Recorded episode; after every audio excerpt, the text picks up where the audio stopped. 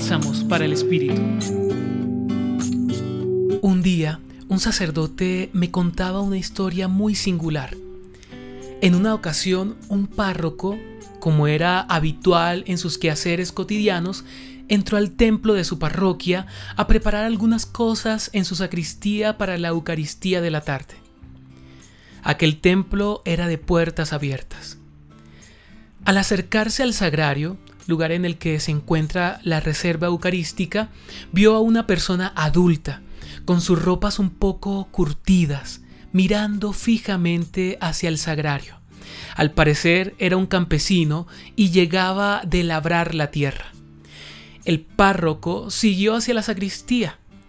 Después de varias horas de estar dentro, sale y encuentra a la misma persona mirando fijamente al sagrario.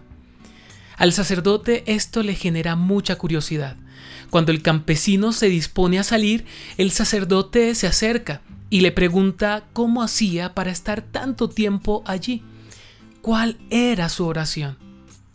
El campesino en su sencillez le dice, Padrecito, solo lo miro y él me mira, y allí encuentro el gozo que en otros lugares no encuentro.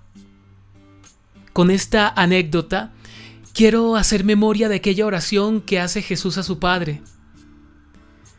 Te doy gracias, Padre, Señor del cielo y de la tierra, porque has escondido estas cosas a los sabios y a los entendidos y las has revelado a la gente sencilla.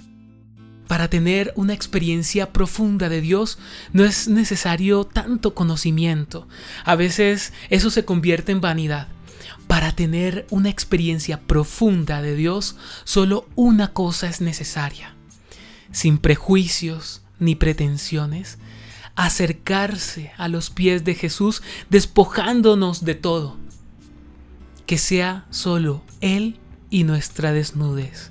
Que sea Él habitando nuestra intimidad y allí escucharle, conocerle, amarle y por fin corresponderle a su mirada.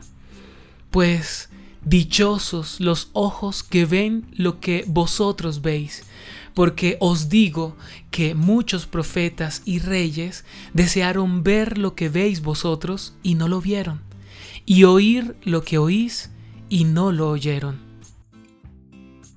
Los acompañó Ramiro Salas del Centro Pastoral San Francisco Javier, Pontificia Universidad Javeriana.